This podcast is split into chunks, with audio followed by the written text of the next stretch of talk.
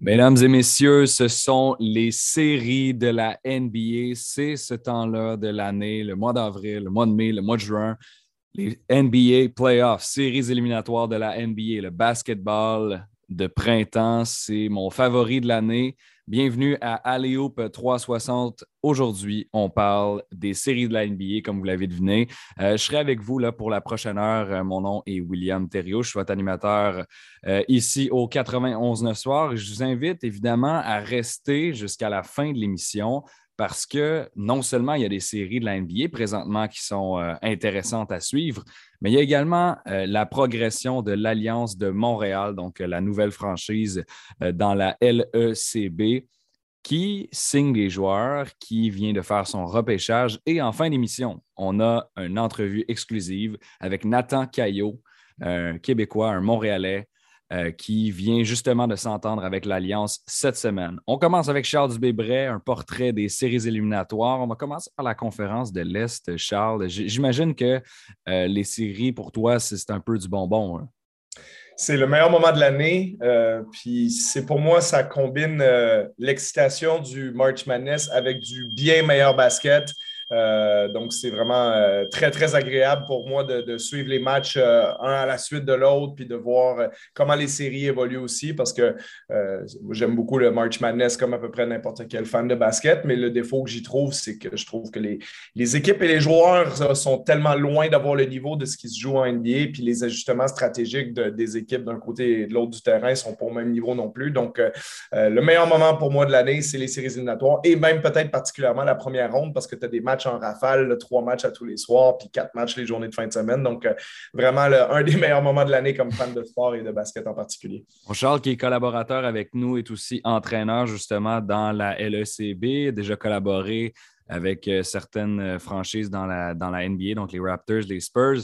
Charles, euh, qu'est-ce que tu penses jusqu'à maintenant des séries? Comme je l'ai dit, on va commencer par l'Est. commençons par la, par, la première. Donc, Heat de Miami, Hawks, qu'est-ce qui se passe de ce côté-là? Bon, il y, a, les Hawks qui résistent dans le troisième match. Oui, puis le, disons le petit floater de, de Trey Young à la fin du match euh, hier a peut-être sauvé la série euh, d'un point de vue de fan de basket. Euh, parce que comme je disais à mon fils qui le, regardait avec moi, on, est, on est un peu pour Miami à cause de Kyle Lowry, puis son historique à Toronto, puis le fait de l'avoir côtoyé un petit peu ici. Mais c'est comme je disais, je, moi, j'espère que Miami gagne, mais je veux avoir une bonne série. Donc, content de voir que Trey Young a réussi à ramener la série euh, plus serrée. Puis, comme le quatrième match est à Atlanta, là, je pense qu'on peut plus envisager avoir une série qui irait au moins en six matchs, voire en sept. Euh, je pense que Miami a prouvé jusqu'à maintenant, à mes yeux, à moi, qu'ils sont quand même largement la meilleure équipe des deux, ce qui était prévisible. Euh, puis, je ne vois pas les Hawks gagner cette série-là, mais je pense qu'ils ont les outils pour rendre ça difficile pour le Heat. Et il y a trop d'expérience et de, je veux dire, encore une fois, là, on peut s'exciter sur la victoire des Hawks, mais je veux dire, si Jimmy Butler il met son tir au buzzer juste après, ben, on aurait une situation complètement différente en ce moment. Donc, euh, euh, Miami a démontré jusqu'à maintenant que c'est la meilleure équipe des deux, mais les Hawks ont les outils pour euh, rendre ça serré. Puis Trey Young va toujours rendre une série de playoffs intéressante de toute façon. Oui, puis le, troisième match, Trey Young, justement, comme tu l'as mentionné, a fait un floater pour, pour gagner le match. Par contre, les deux premiers, là, Première, rencontre limitée à 8 points. C'est un match facile pour le Heat. Le match 2, 10 revirements de ballon quand même. Donc, ça n'a pas été un facteur positif pour Atlanta jusqu'à maintenant, à l'exception de la dernière rencontre. Ça va être intéressant de suivre la suite. Euh, Sixers Raptors, ça va dans, un sens complètement. Scotty Barnes est blessé. Harden n'a même pas besoin de bien jouer, puis euh, les Sixers gagnent 3-0 quand même. Oui, ben, ça s'est joué sur un tir euh, assez exceptionnel de Joel Embiid au match numéro 3. Encore une fois, ça aurait été une série euh, différente si les Raptors avaient pu voler le match euh, et, mettre la série 2-1. Donc là, c'est effectivement compliqué de s'imaginer que les Raptors vont être la première équipe de l'histoire à remonter un déficit de 3-0.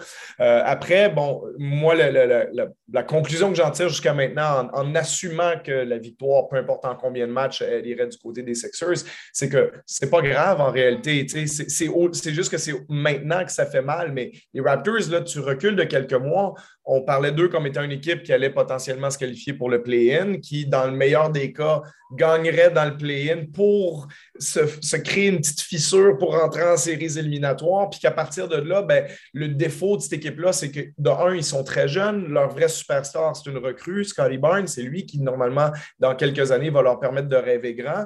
Et les deux stars actuelles qu'ils ont, Van Vliet et Siakam, ont des faiblesses de séries éliminatoires assez évidentes. C'est-à-dire que Van Vliet, est trop petit, puis Siakam, ben, quand c'est de la défense élite devant lui, c'est dur pour lui d'être un numéro un contre les bonnes équipes de série. Ben, en fait, ce qu'on voit en ce moment, c'est exactement ça. Donc, ce n'est pas une surprise, c'est pas comme Oh, on pensait que, mais non, non, en réalité, il est juste en train de se passer ce qu'on avait prédit. Puis le scénario final, c'est que les Raptors ont fini cinquième, donc ils commencent contre une bonne équipe, puis ils perdent cette série-là. Mais il n'y a rien qui n'était pas prévisible dans tout ça. Donc, euh, je pense que lorsqu'on aura avalé, entre guillemets, cette défaite-là, comme je dis, advenant le cas que les Raptors ne remontent pas dans la série, je leur souhaite de remonter, mais je pense qu'on n'aura pas du tout de difficulté à regarder ça avec la perspective et dire, regarde, c'est une très, très belle saison. Les Raptors ont gagné 48 matchs, on a eu du développement de nos jeunes joueurs, on a euh, on a, frappé un coup de circuit dans le repêchage avec Scotty Barnes. L'avenir est magnifique devant Toronto parce qu'on a une jeune star, on a plein de pièces complémentaires, on a un super coach, on a un, super président, un directeur gérant, tout ça. Donc, tout va bien là à Toronto. Mais c'est juste qu'il y a un moment qui est toujours douloureux, c'est le moment où tu perds ta série de playoffs. Et là, on est en train de le vivre. Mais là, ce que je lis sur les réseaux sociaux, euh, est-ce qu'il faut échanger si à quand échanger Van Vliet? Wow, wow, wow, wow, deux minutes. Là. Il est juste en train de se produire exactement ce qu'on avait prédit il y a quelques mois. Puis il n'y a, pas de honte à perdre une équipe qui a à perdre contre une équipe qui a Joel Embiid puis James Harden dans ses éliminatoires. Non, c'est une, belle manière de le voir. Donc, euh, du positif à venir euh, pour, le, pour le futur des Raptors. On se transporte maintenant à Milwaukee ou Chicago, c'est selon. Euh, bon, ça, c'est une série où présentement les Bucks sont en avance. Middleton, Chris Middleton ne sera pas euh, de, de, la partie pour, pour le reste de cette série-là. Il est blessé. Qu'est-ce que tu en penses, Charles? Parce que moi, après le deuxième match où c'était 1-1, j'aurais pu euh, donner une chance aux Bulls dans ma, tête si s'ils étaient capables de causer une surprise, parce qu'en saison régulière, ils n'étaient pas bons contre des équipes de, haut du classement. Mais j'y ai cru avec le 41 points de Rosen. Par contre, euh, les Bucks les écrasent par 30 points le match suivant. Oui, c'est ça. Puis le match d'hier, il est, disons qu'il arrive au bon moment pour les Bucks parce que les Bucks, dans les deux premiers matchs, n'ont pas été du tout impressionnants. Euh, ils n'ont pas bien joué, ils ont beaucoup de revirements en attaque, euh, des, erreurs défensives assez flagrantes. On sait que les Bucks, c'est une équipe qui s'est quand même euh, effritée pas mal défensivement depuis quelques années. Hein. de 2018 à 2020, on parle de la meilleure défense de la NBA. L'année passée, ils étaient dixième. Cette année, je pense qu'ils sont quatorzième. Donc, malgré la présence d'Antetokounmpo, qui est un, un, des meilleurs défenseurs de la NBA, Drew Holiday, qui est aussi dans le top 10, euh, Brooke Lopez, qui est un bon défenseur aussi. Cette équipe-là n'est plus du tout au même niveau défensif où elle a déjà été avant. Donc, c'est comme si il y a des questions qu'on commence à se poser un peu sur les Bucks parce que tout le monde, on les voyait comme l'équipe qui allait peut-être, qui était la plus safe, disons, en disant qu'on ouais. allait sortir de l'Est.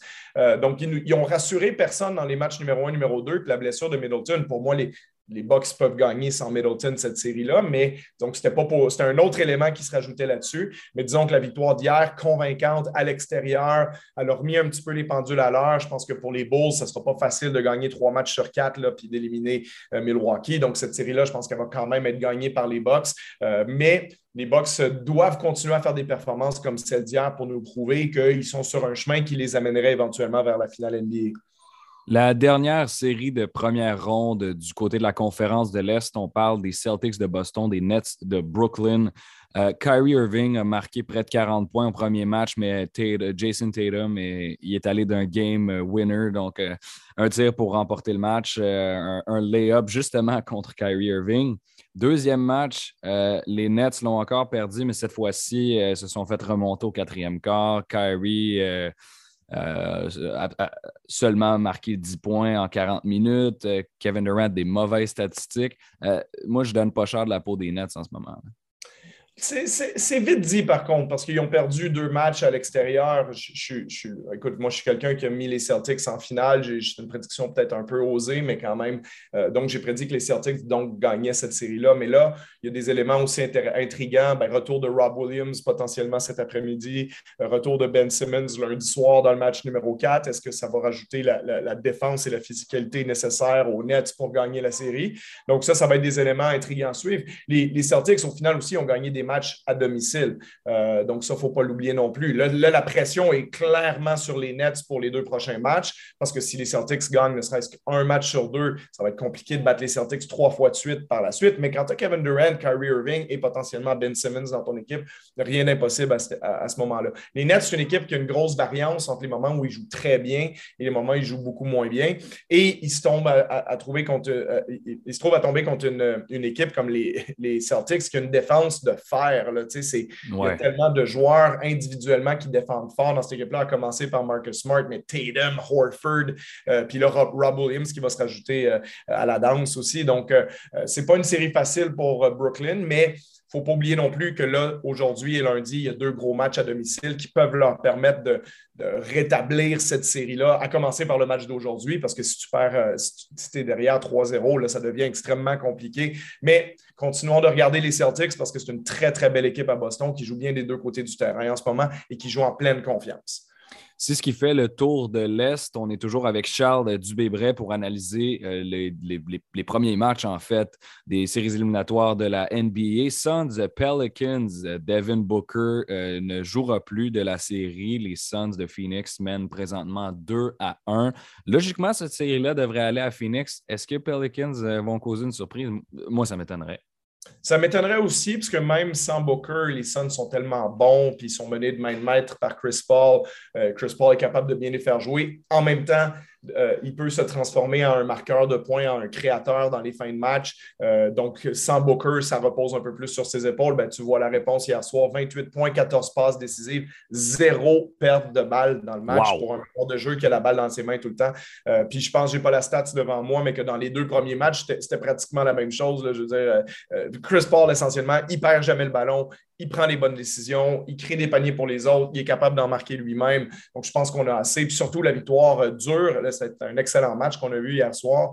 Euh, ça nous a fait nous coucher tard, mais euh, c'est un match qui, pouvait tomber d'un côté comme de l'autre. Puis on a vu l'expérience des Suns qui leur a permis de s'en sortir avec la victoire. Donc, de mener 2-1 maintenant, ça met beaucoup de pression sur les Pélicans. Puis les Suns ont encore deux, ont récupéré l'avantage du terrain. Ils ont encore deux matchs à jouer à domicile. Donc, je vois les Suns gagner cette série-là. Mais avec l'absence de Booker, c'est une série qui peut être euh, plutôt longue que courte. moi, je m'attendais plus à un genre de Suns en 5. Là, je te dirais, ça, va peut-être être Suns en 7, mais je pense quand même que ça va être les Suns. OK, absolument. Donc, une série plus longue que prévu. Maintenant, on va du côté de Dallas, euh, Salt Lake City, bon, euh, Mavericks, Jazz. Luka Doncic n'est pas sur le terrain. Par contre, il y a un gars qui s'appelle Jalen Brunson qui, lui, a décidé de prendre les choses en main pour les Mavericks. C'est 2 à 1 Dallas.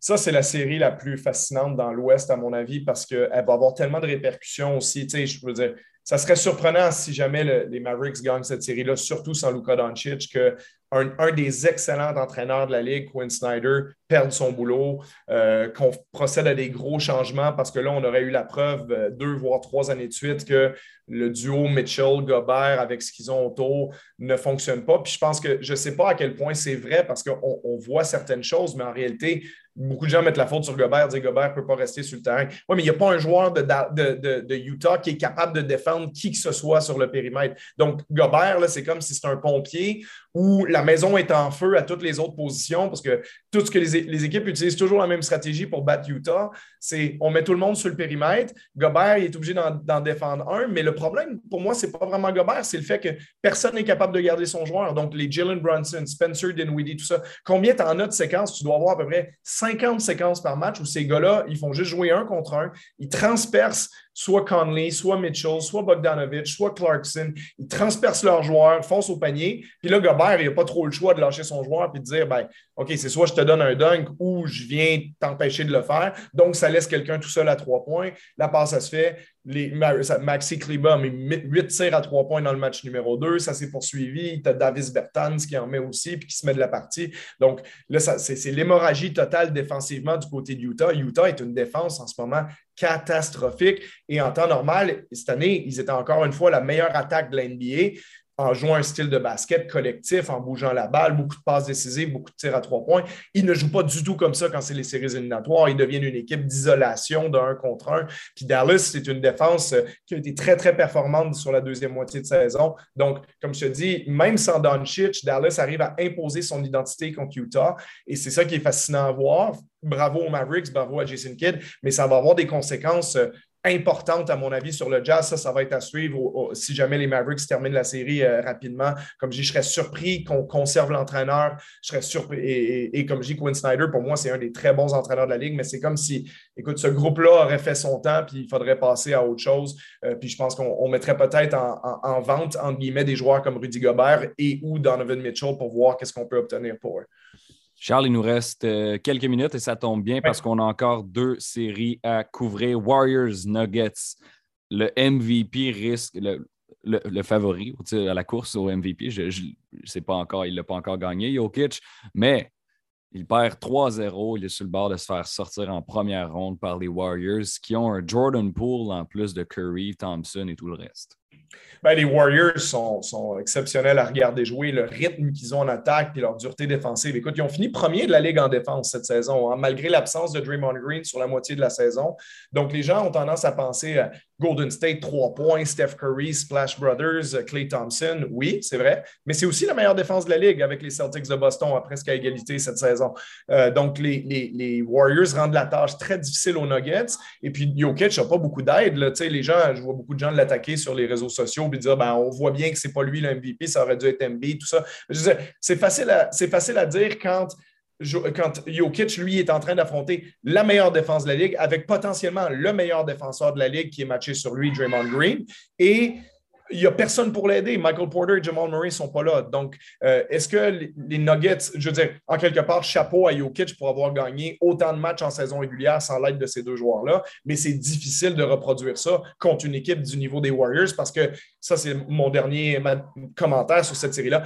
Attention aux Warriors parce que ce qu'ils démontrent en ce moment, c'est une équipe qui peut aller en finale NBA parce que la présence de Curry, Thompson, comme tu disais, Jordan Poole qui joue à ce niveau-là et Draymond Green qui, est le corps arrière de la défense, pour moi, euh, c'est une équipe qui peut aller très, très loin et c'est seulement malheureux pour Jokic et les Nuggets que c'est eux qui tombent contre les Warriors en première ronde.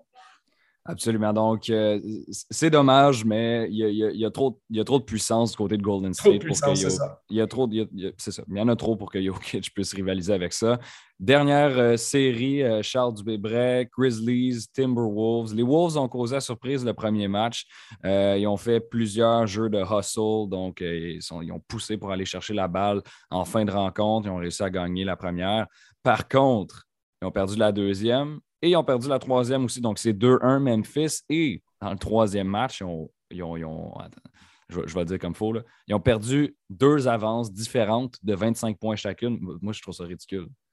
Oui, ils se sont vraiment tirés dans le pied à ce moment-là, puis ont fait, euh, en bon français, ils ont fait une bonne connerie d'avoir perdu euh, cette avance-là parce qu'il y avait une énergie euh, extraordinaire dans le Target Center à Minneapolis. Puis les, les, T-Wolves étaient en train de te faire réaliser que, avec tout le talent qu'on a, Towns, Edwards, Russell et compagnie, Malik Beasley, Beverly, qui est la, la, petite peste la bougie d'allumage, ben, mhm. en réalité, on a peut-être ce qu'il faut pour embêter les Grizzlies, voire même causer la surprise, parce que c'est vrai qu'en termes de, talent au top de l'équipe, Minnesota en a peut-être même plus. Tu sais, le trio Towns, Edwards, Russell par rapport à, je ne sais pas moi, Morant, euh, Desmond Bain et Dylan Brooks, tu sais, ou Jaron Jackson, insère celui que tu veux. Tu sais, tu peux dire que peut-être le meilleur trio est à Minnesota. Après, les Grizzlies sont beaucoup plus euh, durs physiquement, sont meilleurs au rebond, sont, euh, euh, plus aguerris, beaucoup plus de profondeur, etc. Donc, la meilleure équipe des deux, c'est les Grizzlies. Mais Minnesota faisait bien parler ses arguments. Puis là, ben, ils, ont, complètement échappé ça. Je pense qu'ils ont un peu vendu la peau de l'ours avant de l'avoir tué. On a vu les clips de Carl Anthony Towns qui se mettaient à parler dans le temps mort, mais ça, ça en dit long sur l'attitude et l'inexpérience de cette équipe-là, euh, qui n'était peut-être pas consciente qu'une avance de 25 points en série, ça peut, ça peut fondre rapidement quand tu ne fais pas les bonnes choses. Donc, euh, la pression est sur eux maintenant de gagner le match numéro 4. Après, on va mettre un petit peu d'eau dans notre vin. Si Minnesota gagne le match numéro 4 et que la série est 2-2 après quatre matchs, Minnesota a quand même fait son travail jusqu'à maintenant aussi. Ils ont étiré la série. Euh, ils auraient régalisé. Par contre, comme je dis, le match 4 va tout déterminer parce que si les Grizzlies prennent l'avance 3-1, ça peut très bien se terminer en 5.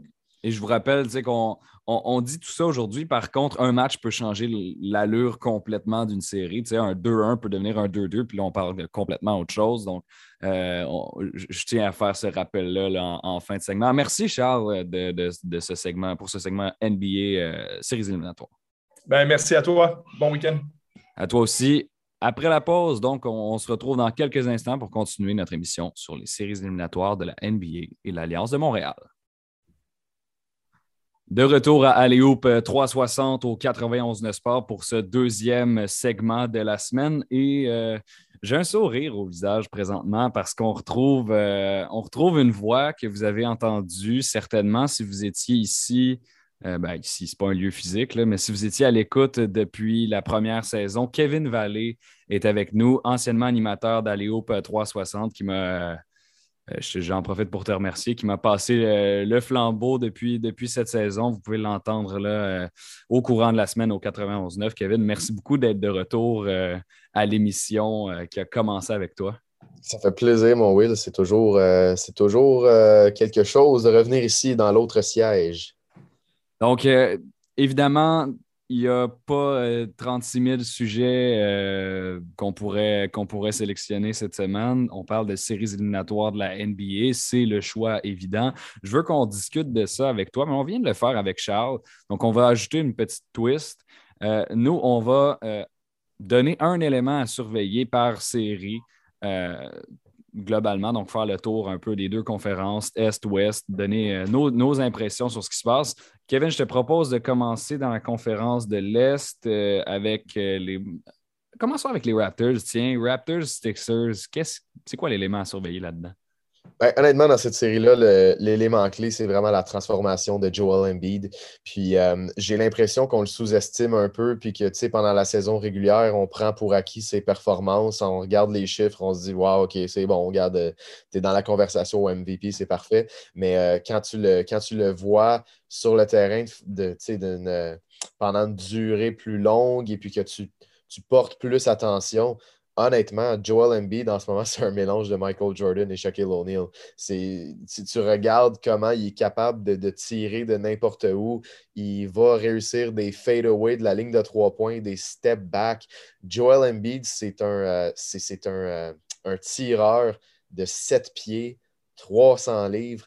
Honnêtement, on n'a jamais vu ça parce que le dernier, joueur aussi grand qui a été bon comme ça à la, ligne de trois, ben en fait, plus, plus du mid-range, c'est Dirk Nowitzki. Mais Dirk Nowitzki, ce n'était pas une force à l'intérieur de la clé et ce n'était pas une force défensive. Il était moins gros, il était grand, mais il était moins gros. Donc, qu'est-ce qu'on voit présentement avec un joueur du gabarit de Joel Embiid? C'est du jamais vu. Puis, euh, j'espère sincèrement que la carrière de Joel Embiid ne sera pas euh, raccourcie par les blessures parce que ce qu'on voit en ce moment, quand on parle de, de Nikola Jokic, qui est incroyable en raison de ses passes, ben, Joel Embiid, c'est tout aussi impressionnant pour moi. Est-ce que tu penses qu'il devrait gagner l'MVP? Je pense que oui. Je pense que oui, cette année, ne serait-ce que pour, pour des raisons de, narratif. Euh, Je n'ai pas l'impression qu'on veut le donner à, à Nikola Jokic deux ans de suite. Euh, j'ai pas l'impression que Yanis en a fait assez cette saison au niveau de l'équipe, tandis que Joel Embiid, l'an passé déjà, il avait été, euh, avait été sensationnel. Sa, raison, sa saison n'a pas été récompensée puisqu'on l'a donné à, Nikola Jokic. Puis des campagnes de, de Joel Embiid comme ça, ça se peut qu'il n'y en ait pas cinq autres. Donc, aussi bien à mes yeux, le récompenser tout de suite, lui donner un, MVP à sa fiche et puis euh, passer au prochain appel euh, l'an prochain. Intéressant. On va, on va se pencher maintenant, euh, si tu le veux bien, Heat, Hawks. Est-ce qu'il y a quelque chose à, retenir de, cette série-là? pas la série en tant que telle, mais juste le, juste le Heat de Miami. j'ai l'impression que tout au, tout au long de la saison, encore une fois, on a pris pour acquis le Heat de Miami. On n'en parlait pas. Mais ils ont quand même fini la saison au premier rang de l'Est, on s'entend. Donc, il y a, certainement euh, de l'ironie là-dedans. Et puis, euh, au, début des séries, quand je faisais mes, sélections, j'ai décidé d'envoyer les Sixers en finale de l'Est. Donc, je les ai fait passer par-dessus le Heat de Miami. Puis, le jour d'après, j'ai écouté un podcast avec Bam Adebayo. Puis, de la façon qu'il parlait de l'équipe, de la façon qu'il parlait de, de, la chimie, du système d'Eric Spolstra, puis du fait que tout le monde est, tout le monde est un peu accountable dans cette équipe-là. Mhm. Euh, tout, le monde, tout le monde se tient responsable. Oui, c'est ça. On a une belle, euh, ça, on a une belle, euh, belle chimie d'équipe. Tout le, monde est, tout le monde va vers le même but. Et puis, tu sais, défensivement, Kyle Lowry, Jenny Butler, PJ Tucker, Bama Debayo, c'est tout un club défensif. C'est une méchante formation, c'est ça. Si tu as besoin de points, d'un point de vue un petit peu plus pur, le Tyler Hero est là. Donc, euh, je trouve que ce club-là a vraiment tout pour être une bonne équipe des séries. Maintenant, est-ce que Bam Adebayo serait capable de, défendre euh, Joel Embiid de façon euh, acceptable? Ça, c'est l'autre question. Absolument. Il y a, d'autres séries, évidemment. Il y en a deux autres dans la conférence de l'Est. Bucks, Bulls. Chris Middleton est blessé. DeRozan, Levine, c'est on and off. Ça, joue très fort un match, très peu l'autre. Les Milwaukee mènent 2-1. Est-ce que les Bucks euh, sont la même équipe que celle qui a remporté le championnat l'an dernier? Je pense pas. Hmm. Ben là, tu sais, Middleton n'est pas là. Donc, est-ce que c'est. Je sais pas si c'est. Euh, je ne sais pas si c'est juste de dire ça. Qu'est-ce qu'on peut dire par contre, c'est que moi, personnellement, je suis surpris que ça n'a pas été un sweep. Je, m'attendais vraiment à une série qui se finit en quatre matchs de ce côté-là. Les Bulls qui n'ont pas été capables de, rivaliser avec les grosses équipes tout au long de la saison. Il faut donner euh, du crédit à DeMar DeRozan pour sa performance de, 40 points dans le, dans le match numéro 2, mais il faut aussi le blâmer pour sa performance de 11 points dans le match numéro 3. Et puis, euh, dans le match numéro 1, il avait tiré 6 sur 25. Donc, euh, pour moi, là-dedans, la, plus grosse déception, c'est vraiment les Bulls. On, confirme ce qu'on croyait dans la saison régulière, que ce n'était pas un club bâti pour les séries. Pour les Bucks, je ne suis pas trop inquiet. Euh, je pense que la meilleure version de cette équipe-là va ressortir quand on va affronter des clubs qui nous challenge. Absolument. Mais pour, les Bulls, je trouve ça intéressant que tu dises ça parce qu'il y, a, une époque lointaine euh, dans la saison régulière où il était premier au classement. Ouais, ouais. Euh, ils sont retombés sixième, puis là, tu le vois pourquoi ils ont, pris cette, cette, débarque-là. Dernière série dans l'Est, c'est Boston, Brooklyn, Celtics, Nets. Pour le moment, c'est 2-0 euh, Celtics, mais il y a un match numéro un qui est extrêmement serré. Ça aurait très bien pu être un 1, puis la discussion n'aurait pas été la même. Moi, je n'ai pas confiance en, les Nets. Non? Non. Je te comprends. Je te comprends. il, a un les, euh, les reps, c'est important. Tu as, besoin de, de jouer des matchs ensemble, puis d'apprendre à te connaître, puis de, de, connaître, euh, de connaître tes réflexes avec ce club-là, savoir où tes coéquipiers sont sur le terrain. Donc, je te comprends certainement à ce niveau-là. Puis, euh, la preuve, c'est que les Nets sont pas mal joués depuis le début de la saison, depuis le début de la série. C'est simplement que les Celtics ont, eu, plus, euh, ont eu plus le sang-froid dans les moments importants, ont été meilleurs défensivement, puis ont forcé les Nets à commettre des erreurs. Mais le match le plus important dans cette série-là, ça va définitivement avoir été le match numéro un. Parce que tu es, à quelques secondes de, rendre, de rendre la série très différente. Parce qu'on dit que ça serait 1-1 mais pas nécessairement. ça aurait pu être 2-0 parce que si les Nets gagnent le match numéro 1, il y a certainement une différence dans la confiance et dans l'adaptation des deux équipes qui aurait pu faire en sorte que la série est totalement différente. Et euh, avec la performance de, de Kyrie dans le, dans le match numéro 1, tu n'avais pas le choix de le gagner. Maintenant, à 2-0 Celtics, je ne dis pas que c'est impossible que les Nets euh, remportent cette série-là. Là. On peut se parler dans quatre jours, puis ça va être 2-2 parce que les Nets ont gagné les deux matchs à domicile. Mais euh, les Celtics sont forts ils sont forts, puis euh, même s'ils sont jeunes, Brown et Tatum, les, erreurs en série, là, ils n'ont pas fait pour rien. Ils ont appris. Donc, euh, moi, j'ai confiance aux Celtics. Ce n'est pas que j'ai un manque de confiance envers les Nets, c'est que les Celtics n'ont pas fini deuxième pour rien. Absolument. Puis c'est le d'ailleurs, c'est la sélection de Charles Dubébret pour euh, les finalistes dans la conférence de l'Est, c'est les Celtics. Que ça, va être intéressant de, voir si notre collaborateur avait, raison. L'an passé, il avait dit, il avait dit euh, box jazz. Donc, il en avait un, un des deux. Donc, on verra si cette année. Euh, Charles, il aime un peu trop le jazz, je pense. Ouais, ben l'an passé aussi, c'était ma prédiction, je dois dire. Puis, euh, je pense que si c'était pas, si pas de ce qui s'est passé dans la série contre les Clippers, on aurait pu, on aurait pu très bien se rendre jusque-là du côté du Jazz. Je pense qu'il y a eu des facteurs là, qui n'étaient pas nécessairement sur le terrain qui ont, qui ont nuit au Jazz. Allons du côté maintenant de la conférence de l'Ouest. Euh, Kevin, il nous reste encore sept minutes ensemble. Euh, ça va être parfait là, pour, euh, pour, couvrir ce qu'on a de l'autre côté de, du pays. Oui, ça se dit ça, de l'autre côté du pays? Oui. de l'autre côté du pays, Suns Pelicans. Booker est blessé pour la série. Donc, bon, ça fait une grosse arme de moins à Phoenix. Par contre, des armes, ils ont juste ça. ils ont juste ça dans leur effectif. Ils ont beaucoup, beaucoup, beaucoup de ressources différentes. Moi, je ne pense pas que ça impacte, euh, ça influence euh, le, reste de la série. Je pense pas. Mais en même temps, les Pels ont, les ont quand même gagné le, match numéro 2. On a perdu par seulement trois points dans le, dans le match numéro 3. Je pense qu'effectivement, éventuellement, le, la, logique va faire en sorte que les. les euh, en fait, euh, la logique va être euh, tout simplement respectée dans cette série-là. Les Pelicans ont peut-être pas assez d'atouts défensifs là-dedans. Ingram et, et CJ McCollum sont les raisons pour lesquelles on est resté dans le, dans le dernier match en raison de leur, euh, de leur performance défensive, mais les Suns, c'est un club qui sait tellement comment jouer les uns avec les autres. J'avais hâte de voir comment on allait s'adapter euh, à la blessure de Devin Booker parce que naturellement, c'est lui, le, lui le meneur offensif du club, mais Chris Paul est capable de prendre les rênes. DeAndre Ayton est capable d'en faire plus euh, près de la clé. Puis Michael Bridges, c'est un joueur à découvrir, sincèrement, du côté des Suns. c'est pas pour rien qu'ils ont, ont gagné plus de 60 matchs, qui sont premiers au classement pour une deuxième saison consécutive et qui se sont rendus en finale. C'est un club moins sexy, mais c'est un club qui euh, mérite 100% qu'est-ce qui leur arrive. Ah, je ne suis pas d'accord qu'ils ne sont pas sexy. Moi, je, trouve qu'ils jouent bien, Phoenix. Tu sais, c'est Chris Paul, Devin. C'est le fun à regarder. Ils jouent bien. Ce que je veux dire, c'est que c'est pas. Euh, c'est pas, disons, les, les Bucks avec une superstar en oui. Yannis. ils n'ont euh, pas, pas, une superstar, mais il y en a deux bonnes qui, combinées ensemble, c'est un peu l'équivalent. Mais je comprends ce que tu veux dire. Il n'y a pas un LeBron, il n'y a pas un Kevin Durant, il n'y a pas un Giannis dans cette équipe-là.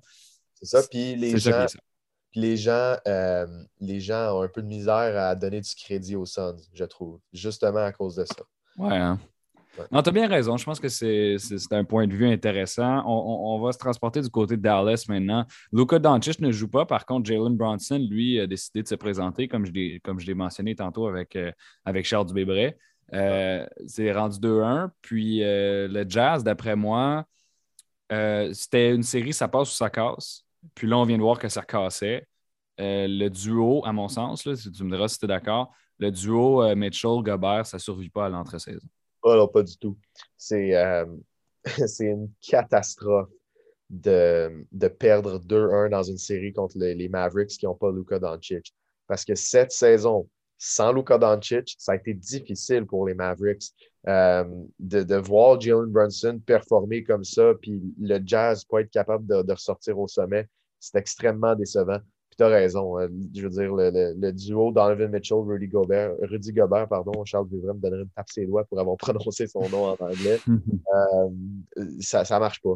Puis euh, je pense pas que c'est de la faute à Rudy. Mais je pense quand même que c'est lui qui va, qui va quitter dans l'entre-saison pour être, un, pour être un atout ailleurs. Et honnêtement, je pense aux Mavericks. Euh, donc, euh, je pense que Rudy, ça sera terminé. Donovan Mitchell, euh, on a vu les stats récemment, a plus de revirements par match que de passes à Rudy Gobert, ce qui est complètement absurde pour deux joueurs étoiles d'une équipe. Donc, je pense que c'est fini. Puis c'est absolument catastrophique que le Jazz perde dans cette série-là. Les Mavericks, euh, honnêtement, euh, avec le retour de Luca, euh, dépendant qui on affronte dans la prochaine série, pourrait surprendre quand même. Honnêtement, le, Jazz fait cinq ans qu'il est allé en séries éliminatoires, qu'il s'est fait sortir en première et deuxième ronde à chaque fois. ce duo-là a fait son temps, malheureusement, parce que c'est plate parce que euh, comme tu l'as dit, l'an passé, tu les voyais en finale. Et puis là, ben, ils perdent tout le temps en première ronde, en deuxième. Euh, ça ne fonctionne plus. Golden State, Denver. Il nous, reste deux séries, Kevin. Donc, Warriors, Nuggets. On commence avec celle-là.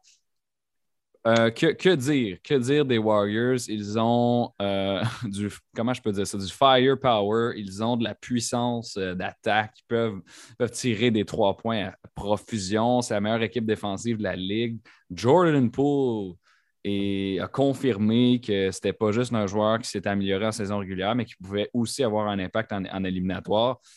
c'est difficile pour Jokic hein, de, faire face à une élimination, potentiellement un sweep. Oui, absolument. Euh, c'est en même temps, Jokic n'a pas, euh, pas l'aide qu'il a d'habitude. pour dire que c'est. son coéquipier principal, c'est comme Will Barton. Là. Ouais, ouais, exact. ça marche pas. Euh, on aurait pu, ouais, puis on aurait pu considérer Aaron Gordon comme étant un, un bon coéquipier qui est là. Il est bon défensivement. Il a peut-être un peu de misère à, livrer la marchandise pour le reste. Monty Morris, seulement 12 points dans un match extrêmement important euh, un peu plus tôt. Ouais, mais tu ne peux, pas demander, tu peux pas demander plus de 12 points à Monty Morris. C'est ça, ah ça sa moyenne. Oui, mais en même temps, on aurait pu dire qu'on ne peut pas demander plus que 20 points à Jalen Brunson puis il a marqué 41. Oui, mais il n'y a personne qui lui a demandé ça. Il l'a fait, puis tant mieux pour les Mavericks, mais comprends. N'importe quel joueur de la NBA, quand tu vas lui donner euh, plus de tirs, plus d'opportunités, il y, a des, il y a des chances qu'il marque plus juste à cause du volume. Donc, euh, ce que je veux dire, c'est qu'il n'y a personne chez les, euh, chez les Nuggets qui a step up et qui n'est qui pas nécessairement un, mm. un, joueur vedette parce que Nikola Jokic présentement est le, est le même. Donc, oui, puis écoute, quand même particulier de voir Steph Curry jouer, ben, en fait, jouer sur dans cette série-là. Jordan Poole qui est dans l'alignement partant et ça fonctionne pour lui, là, 27 points euh, dans, le dernier match notamment. Euh, c'est un club, tu regardes la, dernière rencontre, 27 pour Steph, 27 pour Poole, 26 pour Clay Thompson, c'est les, les Splash Brothers, mais ils sont rendus trois. Draymond Green a encore un triple single, mais c'est un triple single qui marche et qui, euh, aide les Warriors à gagner. Euh, c'est pas une surprise pour personne que les Warriors gagnent de façon aussi aisée dans cette série-là mais je pense quand même qu'on est en train d'établir de, les bases pour un long parcours éliminatoire. Il nous restait euh, à peine là, quelques secondes, donc on va devoir euh, malheureusement laisser filer les, Grizzlies, les Timberwolves. Moi, ce que je vous conseille de surveiller, c'est John Morant, tout simplement, et euh, le fait que les Grizzlies, bon, euh, ont réussi à remonter deux fois une avance de 25 points des Timberwolves. Moi, je pense que ça va être à l'image de cette série-là. Les Timberwolves qui pensent qu'ils sont capables de faire quelque chose, puis ça ne fonctionne pas en bout de ligne. Oui, absolument. Puis, euh, tu sais, aussi, quand même, surveiller Carl Anthony Towns. On ne sait plus quoi penser de lui. le dernier match, c'est 8 points. C'est absolument, absolument terrible dans un match aussi important où euh, tu, euh, tu, gaspilles une avance comme ça. Kevin Vallée, merci beaucoup d'avoir été de passage à Léopt 360. Merci beaucoup, puis on se reprend pour parler de l'Alliance. Absolument. Au retour, entrevue exclusive avec Nathan Caillot, justement de l'Alliance de Montréal. Troisième et dernier bloc de cette émission Alley-Hoop 360 au 91.9 Sport. Et on a la chance aujourd'hui d'accueillir avec nous euh, le nouveau membre, ben, l'un des nouveaux membres en fait de l'Alliance de Montréal, donc Nathan Caillot. Nathan, merci, euh, merci d'avoir accepté l'invitation euh, premièrement et bienvenue à Alley-Hoop 360. Merci beaucoup, merci de l'invitation. Euh, Nathan, donc tu as signé cette semaine avec euh, l'Alliance de Montréal. Tu fais ainsi le saut euh, au basketball professionnel. Tu jouais universitaire depuis plusieurs années aux États-Unis. Comment est-ce que tu as réagi lorsque tu as, signé ton contrat et que ça a été annoncé? Tu es un membre officiel de, un joueur basket professionnel et tu vas jouer à Montréal. Ouais, ben, je me remercie Dieu. Je donne la gloire à Dieu toujours, premièrement. Mm-hmm. C'était un un rêve réalisé. depuis que je suis jeune, j'ai toujours voulu jouer au, basket professionnel. Puis de commencer ma carrière professionnelle à Montréal, ben, c'est vraiment une bénédiction de Dieu. Et, puis, est-ce que tu peux m'expliquer un peu comment ça s'est passé? Comment tu as été approché euh, par, l'équipe de l'Alliance? Euh, donc, euh, certains représentants ou responsables de l'Alliance ont, ont, parlé un peu à mes coachs pendant la saison. Puis, quand la saison était terminée, ben, avec mes parents, puis avec mon, mon, entourage, on a trouvé que ça faisait du sens de commencer ma carrière pendant cet été euh, à Montréal. Mhm. Et puis, e, e, est-ce que tu avais d'autres options euh, plutôt que Montréal que tu as refusé pour pouvoir venir ici? Ah ouais, il y avait quelques autres équipes de la Ligue de la CBL qui, qui me voulaient. Puis aussi, on pensait à ce que j'allais juste euh, m'entraîner pendant l'été, mais on pensait qu'à la fin de la journée, c'était la meilleure option pour moi. Oui, justement. Puis euh, l'avantage pour, euh, pour plusieurs personnes de, la LECB, justement, c'est le fait que c'est l'été, donc on peut jouer à, la place d'être en, saison morte. Finalement, qu'est-ce que tu aimes du format, toi, de cette ligue-là? C'est quand même nouveau, ça existe juste depuis quelques années. Ouais, ouais, j'aime vraiment ça. Euh, ça me donne vraiment une opportunité de me préparer pour le reste de ma carrière professionnelle. juste l'opportunité de jouer contre 12 joueurs pro, puis être à la maison en même temps, ben, c'est un match parfait. Quand tu, me dis que c'est un, bon moyen de commencer euh, ta carrière, quels seraient les objectifs euh, futurs pour, euh, pour ton parcours professionnel? Ben, J'ai des grands rêves de me rendre le plus loin que possible, le plus loin que Dieu va m'emmener, donc maximiser mon potentiel. Je n'ai pas de limite sur où ce que je veux me rendre là, mais je vais utiliser cette opportunité pour me préparer puis aller le plus loin que je peux. Mhm, absolument. Donc, euh, il y a un aspect euh, de l'Alliance de Montréal que j'ai trouvé particulièrement intéressant. Moi, c'est un peu l'identité qui est construite euh, autour de cette équipe-là parce que, bon, pour le moment, il y a huit joueurs sous contrat. Cinq de ces, joueurs-là, c'est des Québécois. Il y en a deux autres qui sont canadiens, puis il y en a seulement un qui est américain. Donc, il y a, comme une identité, puis il y a une tendance qui se crée. Qu'est-ce que tu trouves comment tu perçois ça, en fait, d'évoluer dans ce, dans ce milieu-là qui est, qui, est montréalais, qui est québécois? Ouais, ben, c'est sûr qu'on va jouer avec euh, beaucoup de fierté, euh, beaucoup d'énergie et tout. Euh, les, les, joueurs de basket du Québec puis du Canada en général, on joue toujours avec un peu plus d'un chip sur notre shoulder parce que, surtout en jouant aux États-Unis, donc qu'on se retrouve tous ensemble et qu'on soit tous des joueurs pros qui ont aux États-Unis, qui ont joué euh, longtemps universitaire. Donc, ça va être, ça va être vraiment nice de jouer avec énergie puis avec plusieurs gars qui ont un chip sur leur shoulder. Mhm. Donc, je, je, les, nomme rapidement. En, plus de toi, il y a Alain Louis, Kemi Ossé, James Jean-Marie, Marc-André Fortin. Est-ce qu'il y a des joueurs parmi eux que tu as déjà eu la chance de côtoyer, avec qui tu as discuté depuis ton arrivée? Oui, oui, oui, ben oui. Alain Louis puis James Jean-Marie, on a joué EU ensemble quand, j'avais genre 13 ou 14 ans, donc on se connaît très bien. Euh, Kemi aussi, c'est un gars que j'ai toujours look up to quand j'étais jeune. Donc, euh, qu'on puisse se retrouver ensemble et tout, ça va être, ça va être vraiment spécial. Qu'est-ce que tu peux me dire en fait? je trouve ça intéressant que vous ayez joué lorsque vous étiez adolescents ensemble. Euh, c'était quoi la dynamique dans ce temps-là? Puis comment est-ce que ça peut s'appliquer aujourd'hui? Euh, c'était une différente dynamique là.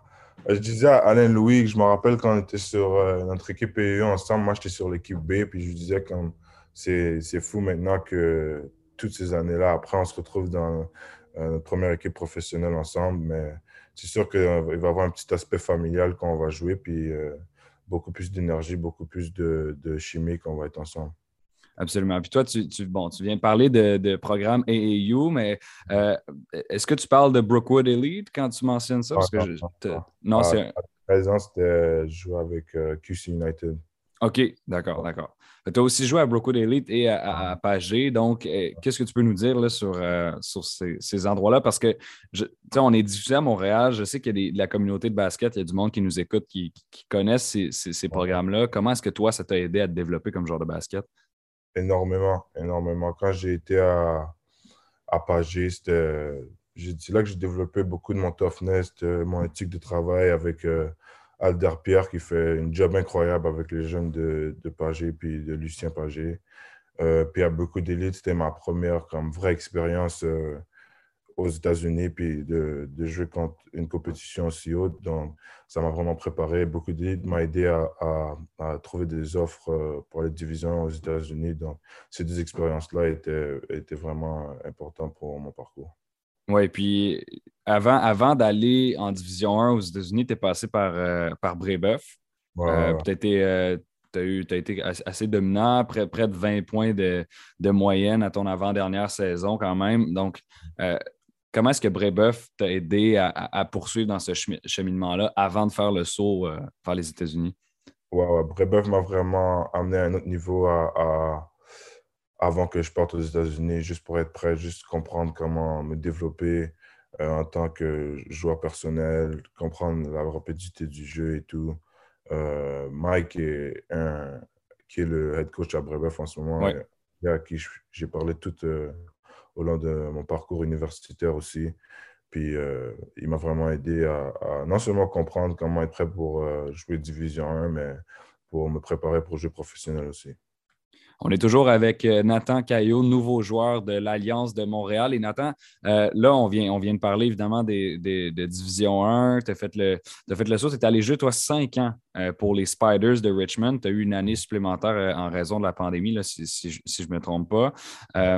donc, si les partisans de basket qui nous écoutent ont regardé le March Madness, il y a très il y, a de bonnes chances, en fait, qu'on ait vu euh, Nathan en action.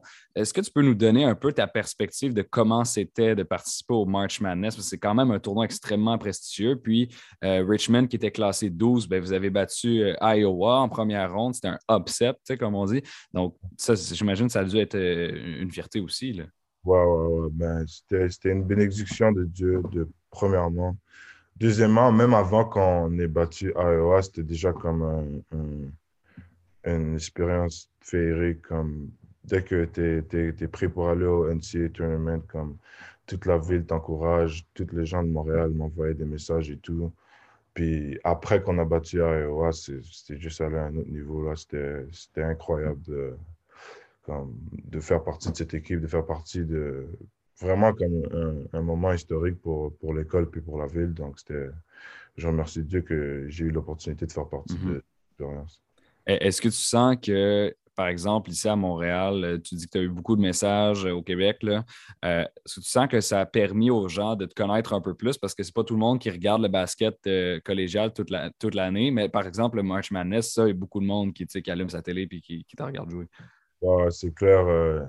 J'ai eu aussi des messages aussi de gens que je n'avais pas parlé depuis comme 5 ou 10 ans.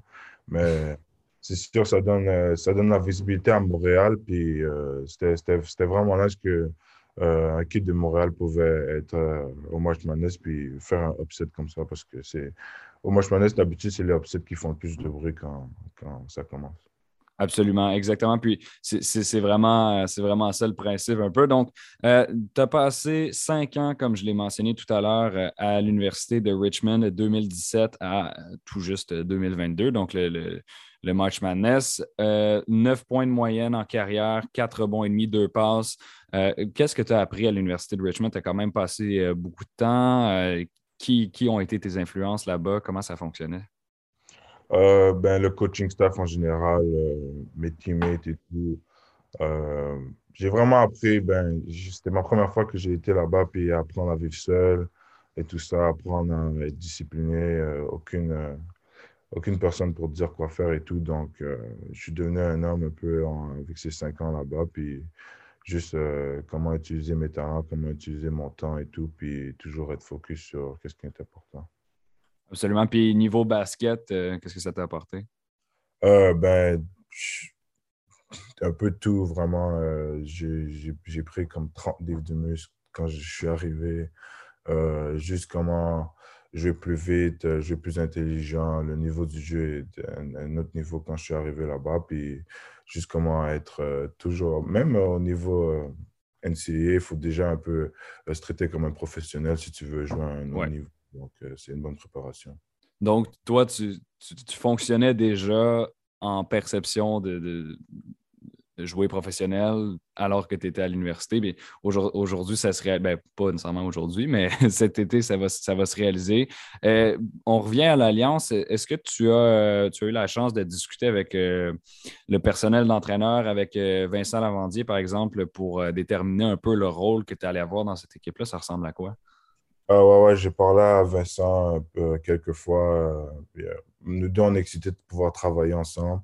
Puis mon rôle, on n'a pas un rôle définitif, mais qu'il puisse m'utiliser pour faire un peu, plus, un peu de tout sur le terrain, marquer, scorer, faciliter, puis jouer défense à un niveau. Donc, qu'il m'utilise n'importe quand Oui, puis euh, Nathan, est-ce que euh, que tu as, une, un objectif en termes de comment tu veux jouer ta saison, toi? Ah ouais, ouais, quand j'étais à Richmond, j'étais un, peu plus utilisé comme un, poste en attaque. Euh, puis je suis à Vegas depuis quelques semaines, puis avec Vincent et tout ça, on, veut m'utiliser un peu plus comme un wing player, faire un peu plus de, utiliser un peu plus de mes talents sur le terrain, puis utiliser ça pour pouvoir aider l'équipe à gagner. Absolument. Donc, euh, tu, vises. Puis sur le, sur le terrain, avec qui euh, est-ce que tu as hâte de, travailler? Ah, j'ai extrêmement hâte de jouer avec Alain. Euh, ça fait quelques années que je regarde, puis je, vois son développement, puis son histoire et tout. Comme je peux beaucoup relate à son histoire étant un underdog, puis comment il était à Carlton, puis il, est successful et tout. Donc, j'ai vraiment, vraiment hâte de jouer avec lui. Et Nathan, il nous reste encore quelques minutes ensemble. Euh, j'aimerais savoir comment tu te perçois en termes de, style de joueur. Est-ce que tu as, euh, pas nécessairement un joueur de la NBA, mais est-ce que tu as quelqu'un que tu regardes puis tu te dis, moi, je, veux jouer comme, comme cette personne-là? Euh, j'ai plusieurs joueurs que j'essaie de copier leur jeu et tout, mais mm-hmm toujours des joueurs qui sont des tout et plus, comme euh, Kawhi Leonard, par exemple, comme, qui est capable de vraiment aider l'équipe en attaque, puis aider l'équipe en défense, puis euh, toujours euh, faire par. qui, qui shoot bien ou qui shoot mal, qu'il y a toujours une empreinte sur la victoire. C'est un joueur comme ça que je veux être. Puis en, termes maintenant d'objectifs pour la saison, là, on a parlé d'un peu ce que tu veux faire sur le terrain de manière mm-hmm. collective pour l'équipe. Où est-ce que tu vois l'Alliance aller? quelles sont, euh, quelles sont tes aspirations? N'importe quelle équipe avec qui je suis, mes aspirations sont toujours de, de gagner le championship, de, de tout gagner. Donc, euh, euh, même si c'est la première saison, je n'ai pas de limitation sur où ce qu'on va aller. Je veux qu'on gagne le plus que possible. Puis jusqu'à maintenant, qu'est-ce que, qu'est-ce que tu penses de, de, de, l'organisation, ce qui a été mis en place, les, les joueurs qui sont là? Tu penses que ça a le potentiel de, de le faire? Ouais, ouais, c'est vraiment excitant c'est sûr, euh, moi, je ne m'occupe pas de qui ils, engagent, mais ouais. tous les joueurs qu'ils amènent et tout. Puis c'est plusieurs bons joueurs, plusieurs gros joueurs. Donc, j'ai vraiment hâte de jouer avec eux puis de voir qu'est-ce qu'on peut faire pour cette première saison. Puis non, seulement c'est le, le, fait que ce soit une franchise qui se crée, mais c'est aussi le fait que dans les dernières années, j'imagine que tu l'as remarqué aussi, il y a un engouement euh, pour le basketball euh, qui, grimpe à Montréal, qui grimpe au Québec depuis particulièrement le championnat des Raptors en 2019. Et puis là, on a comme un événement au mois de mai, fin mai, qui rassemble plein de partisans de basket. On a des gars de chez nous qui sont des pros, qui sont sur le terrain, qui jouent. Ça va être comment, ça? Comment est-ce que tu, le perçois? Ça va être incroyable. Euh, depuis plusieurs années, euh, je sais que les gens de Montréal, comme euh, l'amour pour le basket euh, augmente. Il y a tellement de talent à Montréal. Donc, de pouvoir jouer devant une ville avec autant d'excitation pour le sport, autant de, ben, d'amour pour le sport, puis pour les joueurs qui viennent de Montréal, ça va être, ça va être incroyable. J'imagine que tu vas inviter famille et amis à venir, à venir voir. Oui, clairement, clairement, c'est certain. Euh, Nathan Caillot, merci beaucoup de nous avoir accordé cette entrevue à Léop 360 au 91 Sport. Je te remercie de ton passage. Merci à vous. Donc, euh, je vous remercie d'avoir euh, écouté cette émission Séries éliminatoires de la NBA et Alliance de Montréal. C'était Nathan Caillot, ailier, qui vient de Laval et qui vient de signer avec l'Alliance de Montréal cette semaine. Donc, je vous remercie d'avoir été à l'écoute. Je vous invite à nous suivre sur les réseaux sociaux Facebook, Twitter, Instagram, Aléoupe360 et sur notre site, web aléoupe360.com. C'était William Thériault. On se retrouve la semaine prochaine pour un autre rendez-vous basket.